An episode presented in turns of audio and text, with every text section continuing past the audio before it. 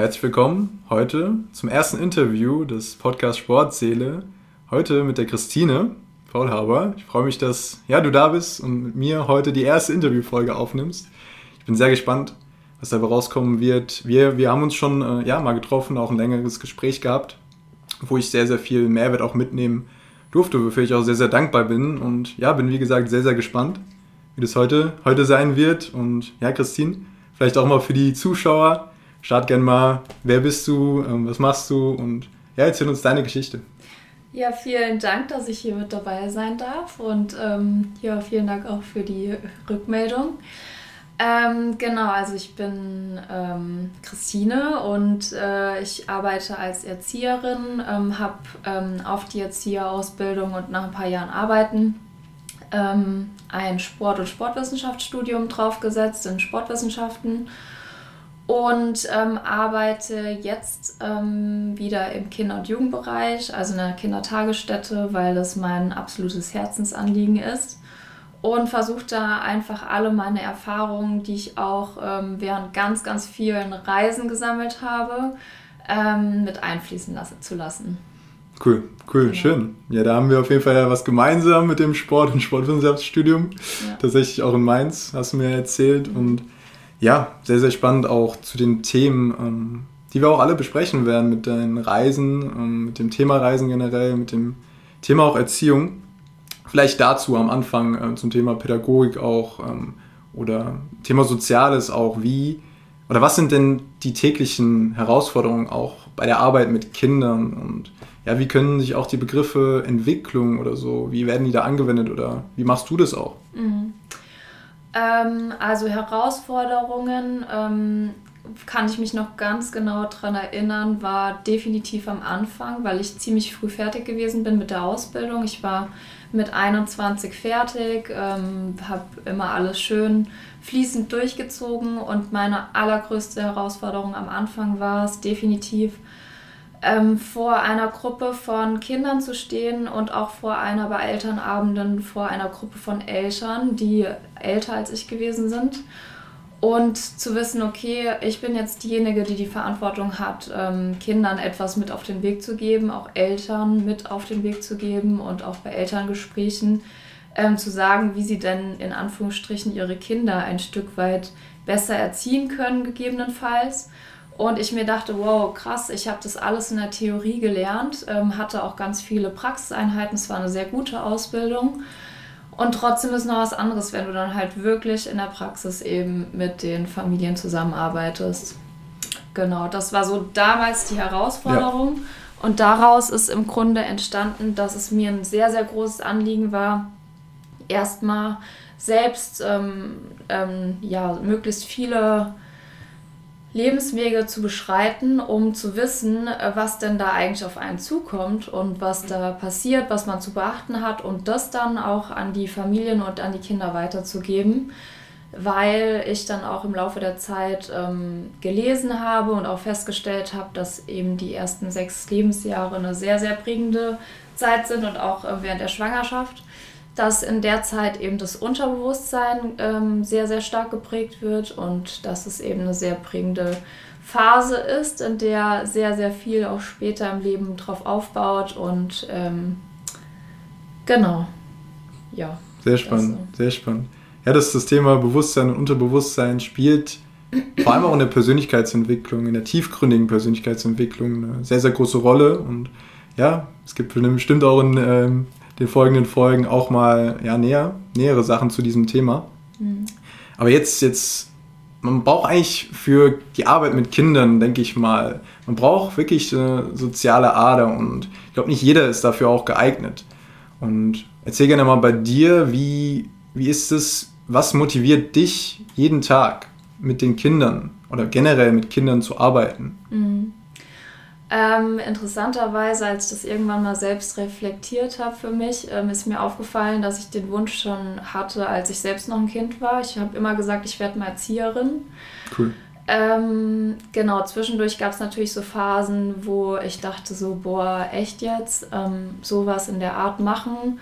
Äh, man hat natürlich auch, also gibt ja Phasen, wo man andere Interessen hat und ähm, auch von der Gesellschaft war es ja eine Zeit lang äh, nicht so der krasseste, hochgesetzteste Beruf und auch äh, finanziell mhm. ist es gut bezahlt, aber es ist jetzt auch nicht so, dass man da krasse Quantensprünge irgendwie macht.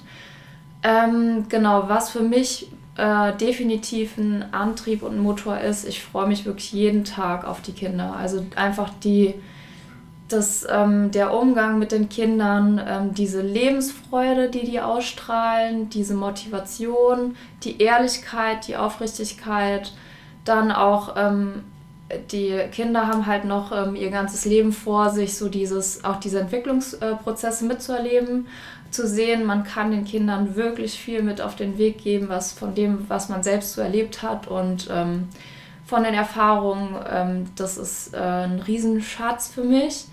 Und äh, man kriegt es halt auch direkt wiedergespiegelt. Also wenn, wenn man seine Arbeit wirklich mit Herz macht, äh, mit Freude, wenn man das ehrlich und aufrichtig meint, dann zeigen einem das die Kinder zum Beispiel jetzt in Form mhm. von einer Umarmung, von einem Lächeln, Schön, von, ja.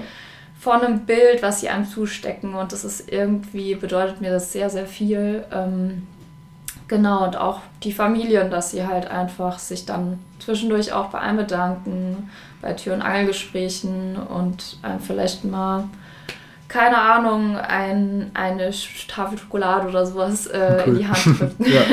und genau, es sind einfach so diese Kleinigkeiten, die aber mir persönlich sehr viel bedeuten. Ja, schön. Ja. Das, das wäre auch so die Anschlussfrage gewesen von mir, was die diese Arbeit auch wirklich auch persönlich gibt. Das hast du, glaube ich, auch schon super beantwortet. Mhm. Wir, haben, wir haben auch mal über das Thema Selbstständigkeit auch gesprochen. Mhm das hat ja auch viel damit Entwicklung zu tun, Persönlichkeitsentwicklung, dass man auch selbstständig wird. Ähm, wie ist es bei dir? Wie gehst du mit den Themen oder mit diesem Thema Selbstständigkeit bei den Kindern um? Welche Bereiche kann man bei denen auch einfach auch fördern, auch in den jungen Jahren? Ganz, ganz viel. Also ich muss sagen, ich arbeite halt im Vorschulbereich und deswegen sind die Kinder natürlich schon in einem entsprechenden Alter, wo sie noch selbstständiger denken mhm. können und handeln können. Und es ist in ganz vielen Bereichen im Alltag so, dass ähm, es fängt schon an bei einer Entscheidung treffen. Ähm, ja äh, oder auch, ähm, also wir haben auch ganz viele Dienste in Anführungsstrichen äh, eingeführt, die auch die, also die wir zusammen mit den Kindern erarbeitet haben, wie zum Beispiel ein Geschirrwagendienst. Ja. Wo die Kinder dann selbstständig die Teller draufstellen, für die anderen mitsorgen für die anderen ähm, selbstständig mit eindecken, wo oder äh, ein Toilettendienst haben mhm. wir auch eingeführt, ja. dass die Kinder, weil die vergessen ganz oft abzuspülen. Und das ist ja aber auch trotzdem ein, ein Grundbedürfnis von Menschen ähm, und auch diese Sauberkeit, dass sie einfach einen Blick dafür lernen, dass dann alle zwei Wochen, und die Kinder mögen diese Dienste total gerne, mhm. Äh, dass sie dann durch die Toilette laufen und schauen, wurde denn jetzt abgespült. Dann geht es weiter. Wir haben ein Aquarium bei uns in der Gruppe stehen, ähm, wo die Kinder auch jeden Tag mit dran denken sollen, für die Fische mit äh, Sorge zu tragen, mhm, sie mit cool. füttern. Ähm, die werden auch mit einbezogen in das Aquarium sauber machen. Oder Gab es da, gab's da schon von den äh, Eltern schon Rückmeldungen, dass es zu Hause dann auch gern gemacht wird von den Kindern? Oder also das jetzt noch nicht, aber es kommt sehr oft zur Sprache, dass die Kinder eben äh, ganz oft von den Fischen erzählen und ja, schön. Ja, ja. von dem Aquarium. Genau, und äh, ja, es gibt ganz, ganz viel, oder dass, dass man den Kindern einfach was zutraut in ja, im, im, kleinen Rahmen eben, wo man, wo man das Gefühl hat, es ist äh, möglich, dass, dass sie zum Beispiel zwei separate Räume noch vom, neben dem Gruppenraum. Das ist einmal die, eine kleine Bücherei, das andere ist eine kleine Lernwerkstatt. Die Kinder dürfen dort selbstständig spielen, ohne die ganze Zeit ähm, betreut zu sein. Und haben dann aber auch die Verantwortung und diese genau die Verantwortung, eben die Bücher wieder ordentlich ins Regal zu stellen und die Couch wieder ordentlich zurückzustellen. Wir haben so eine kleine mhm. Kindercouch. Oder ähm, ja, eben für, für ihr Spielzeug zu sorgen, aber auch für sich selbst, dass es eben ähm, dann, auch wenn es irgendwie Streitereien gibt, dass sie selbstverantwortlich möglichst äh, wissen, wie sie dann mit Streitereien umgehen, wie sie eine Lösung finden können. Ähm, Genau, aber auch wenn jemandem was passiert ist, wenn sich jemand seinen Finger eingeklemmt hat oder sowas, dass sie Bescheid sagen ja. uns. Genau. Das sind einfach so Kleinigkeiten, die aber einen riesen, ähm, eine Grundlage für spätere Leben auch bilden. Absolut, absolut. Das kenne ich auch noch von mir, von meiner Jugend, ja, vom, vom Kindergarten oder auch ähm, ja, von, von der Zeit, wo man einfach spielt und da lernt man auch am meisten. Mhm. Ähm, ich weiß nicht, ähm, erzähl gerne mal deine Ansicht auch zu, zum Thema Spielen und auch dann der Einstieg von den Kindern in, ins Schulleben, inwiefern das die Kinder auch in ihrer Entwicklung vielleicht auch ähm, ja, ein bisschen zurückwirft. Mhm. Also ähm, weiß man ja eigentlich auch von sich selbst ähm, oder ich habe es so auch im Studium äh, von ganz vielen, also vor allem im Studium, in der Studienzeit, von ganz vielen gehört, wie es für eine große Rolle eben auch äh, spielt, dass man Dinge ähm, nicht nur hört in, in Form von, dass jemand vorne steht und etwas erzählt und man sitzt da und schreibt vielleicht mit, sondern dass man auch Dinge mal mit der Hand anfassen kann, dass man Dinge mit den Augen sieht, dass man das einfach mit allen Sinnen mhm. erlebt. Ja. Und das ist ja im Grunde das, was noch in der Kindergartenzeit passiert. Die Kinder können mit ihrem kompletten Körper, mit allen Sinnen Dinge erleben, erfahren, natürlich in dem Rahmen, der ihnen geboten wird. Und deswegen finde ich das auch so wichtig, dass man als pädagogische Fachkraft dann eben selbst möglichst viel Input da reingibt, ähm, eben auf eine gesunde Art und Weise. Ja. Und denn ab der Schulzeit ähm, sind eben schon die Rahmenbedingungen sehr weit enger gesteckt. Mhm. Also die, man sitzt in einem Klassenraum, die Kinder sitzen fest meistens an einem Tisch ähm, machen jetzt mittlerweile auch, soweit ich mitbekommen habe, auch öfter Gruppenarbeiten. Mhm. Aber trotzdem ist es noch was ganz anderes, als wenn sie draußen auch mal in der Natur sind, ähm, in der Pfütze spielen dürfen, mal durch den Wald gehen, durch einen, in, bei einem Waldtag, dass sie ja, dass sie einfach Dinge wirklich oder so Projekte wie wir hatten so ein, so ein Handwerksprojekt, wo die Kinder dann auch mit Nägel und Hammer gearbeitet haben oder haben jetzt eben auch einen Kurs ähm, mit einem Wing Chun Trainer, ähm, so einen Selbstbehauptungskurs. Mhm.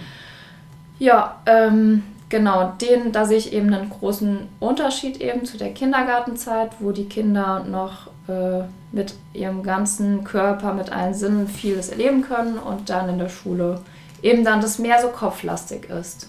Schön, ja. Ja. Sehr cool. Also es ist auch zu lernen und wieder auch auch mal in seine Kindheit vielleicht mal zurückzugehen, wie war es bei mir und wie ist es vielleicht auch, wenn man, wenn man schon Kinder hat, äh, wie ist es bei einem, bei dem eigenen Kind und dass man da einfach nochmal die verschiedenen Perspektiven auf drauf legt und mhm. ja, verschiedene auch Meinungen auch hört und zulässt. Und jetzt ein weiteres, weiteres Thema auch, was, was dich beschäftigt hat, ähm, das Reisen. Das hat er auch so eine lernende Wirkung auch auf ein, wenn man von so einer großen Reise dann auch zurückkommt, nimmt man so, so viel mit, sei es die Kultur, die Tradition, wo man war oder auch verschiedene andere Dinge, die man erlebt hat. Ähm, mhm. Was, war, was waren so deine schönsten Orte ähm, ja, auf deiner Weltreise? Tatsächlich, erzähl da gerne mal, mhm. wie, das, wie das bei dir war. Ähm, genau, also erstmal zu, ähm, zum Background. Ich bin ungefähr, ich habe angefangen mit ähm, 19 so richtig intensiv zu reisen. Mhm.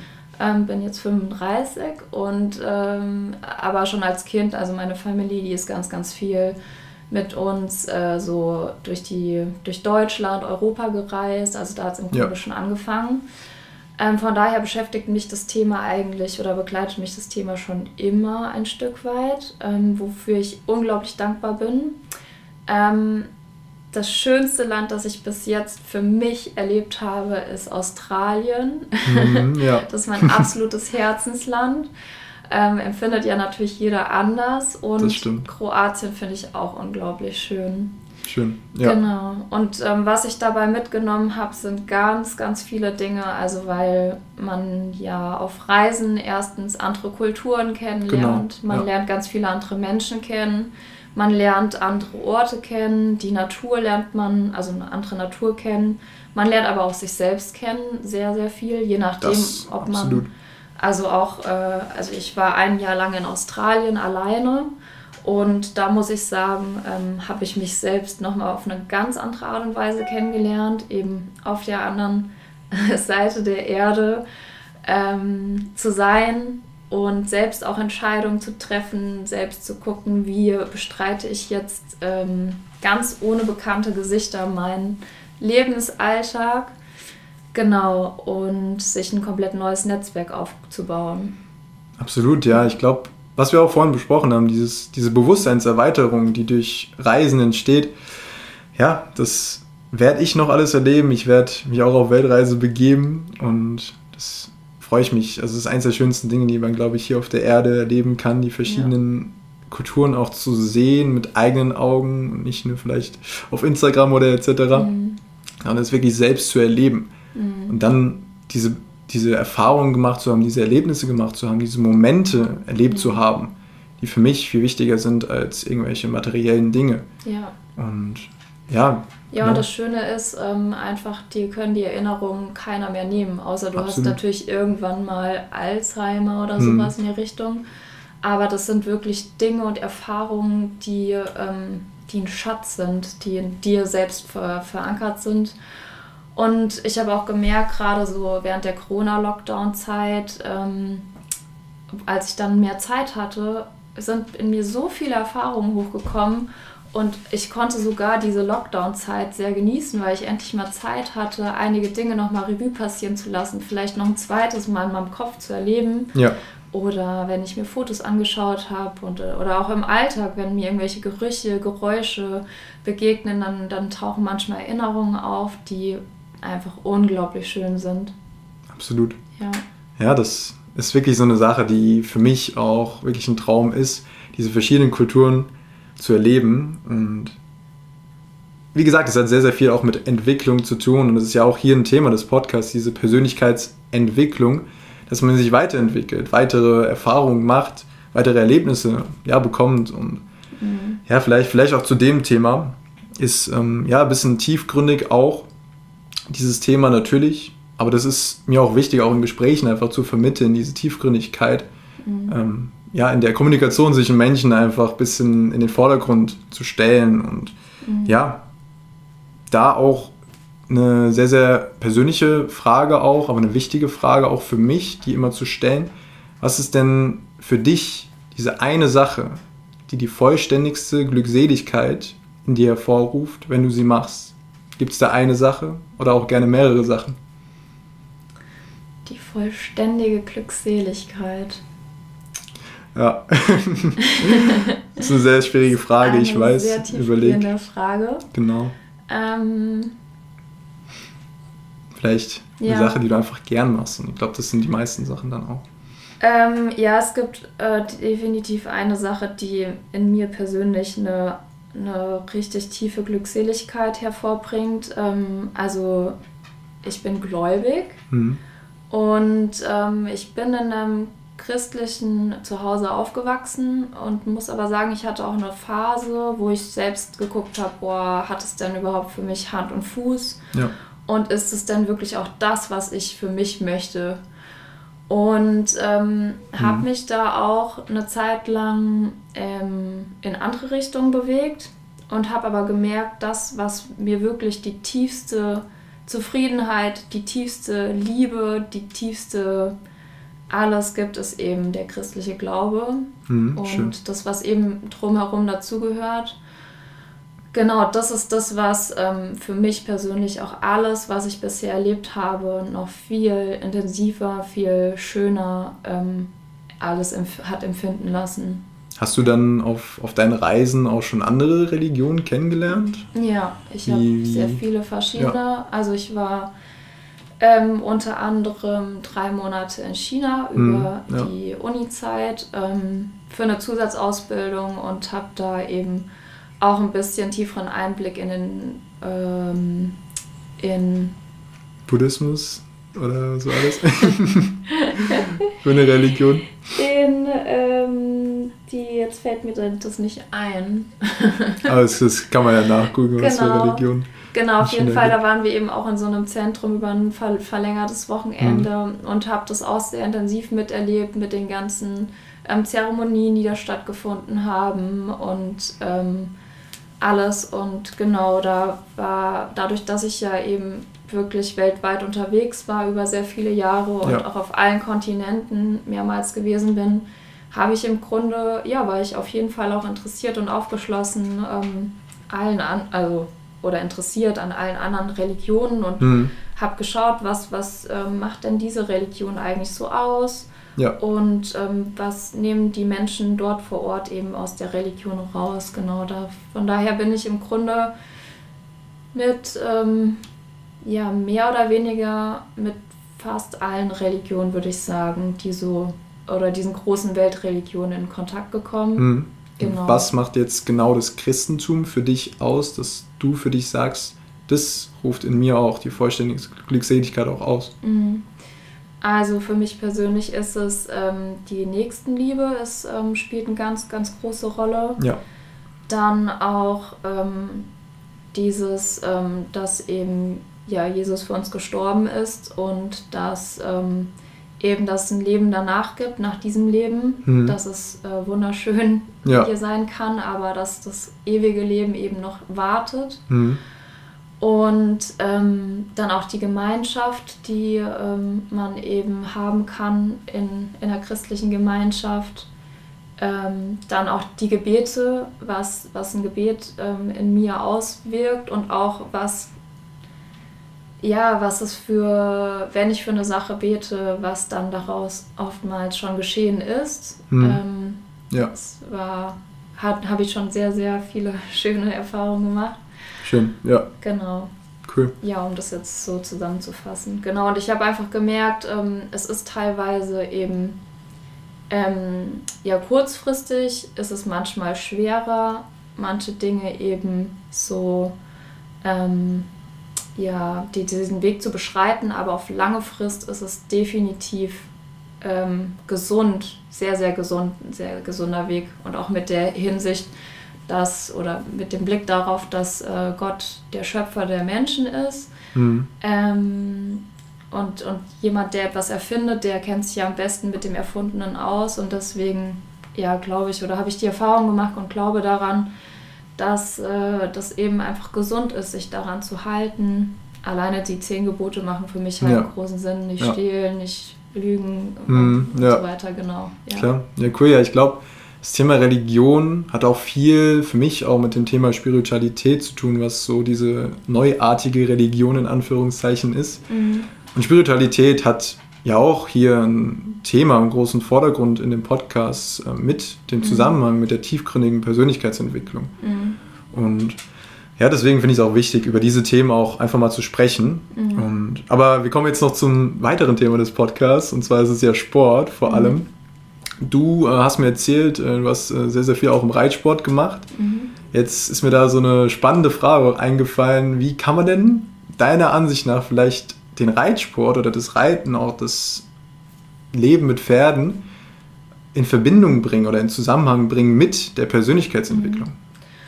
Ähm, genau, also hier, ich habe eine Zeit, eine, ja, über mehrere Jahre habe ich in der Reittherapie gearbeitet. Ähm, die meiste Zeit davon ehrenamtlich, das war noch damals parallel zu meiner Ausbildung. Und ähm, habe dadurch eben die drei verschiedenen Formen, die es zumindest zu der Zeit gab, sehr intensiv kennengelernt. Ähm, das, Mhm. genau. Und was es auf jeden Fall damit zu tun hat, also Tiere weiß man ja inzwischen, dass die einen sehr, sehr guten ähm, Einfluss auf Menschen haben können. Ja. Ähm, alleine von der Delfintherapie ist eins der bekanntesten Sachen, aber inzwischen gibt es ja auch Mhm. Hundetherapien, genauso gibt es auch jetzt die Reittherapien seit vielen Jahren. Ja. Und ähm, damals habe ich erlebt, dass zum Beispiel Physiotherapeuten therapeutische ähm, Einheiten auf dem Pferd gemacht haben und dass zum Beispiel Spastiken dadurch sehr stark gelöst werden konnten. Okay, ja. Ähm, dass genau, dass einfach so eine komplette Entspannung durch diesen Rhythmus vom Pferd eingekehrt ist, ähm, aber auch durch die Atmung vom Pferd, durch die Wärme, durch dieses Fell ähm, betasten.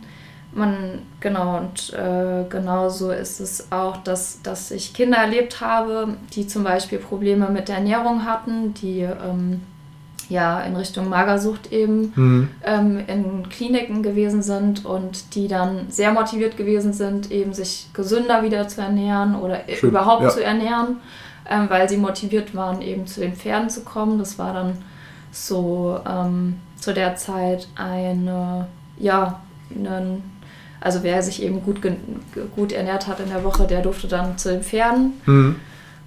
Und ähm, außerdem habe ich auch ein Kind erlebt, das weiß ich noch sehr ähm, präsent. Ähm, das hat sehr wenig geredet. Das Sprachzentrum, weiß ich nicht genau, ähm, ob das jetzt am Sprachzentrum an sich lag oder ob das Kind ja. einfach sehr schüchtern war ähm, von seiner Persönlichkeit. Aber das, immer wenn es auf dem Pferd gesessen hat, hat es plötzlich geredet und wollte nicht mehr aufhören zu reden.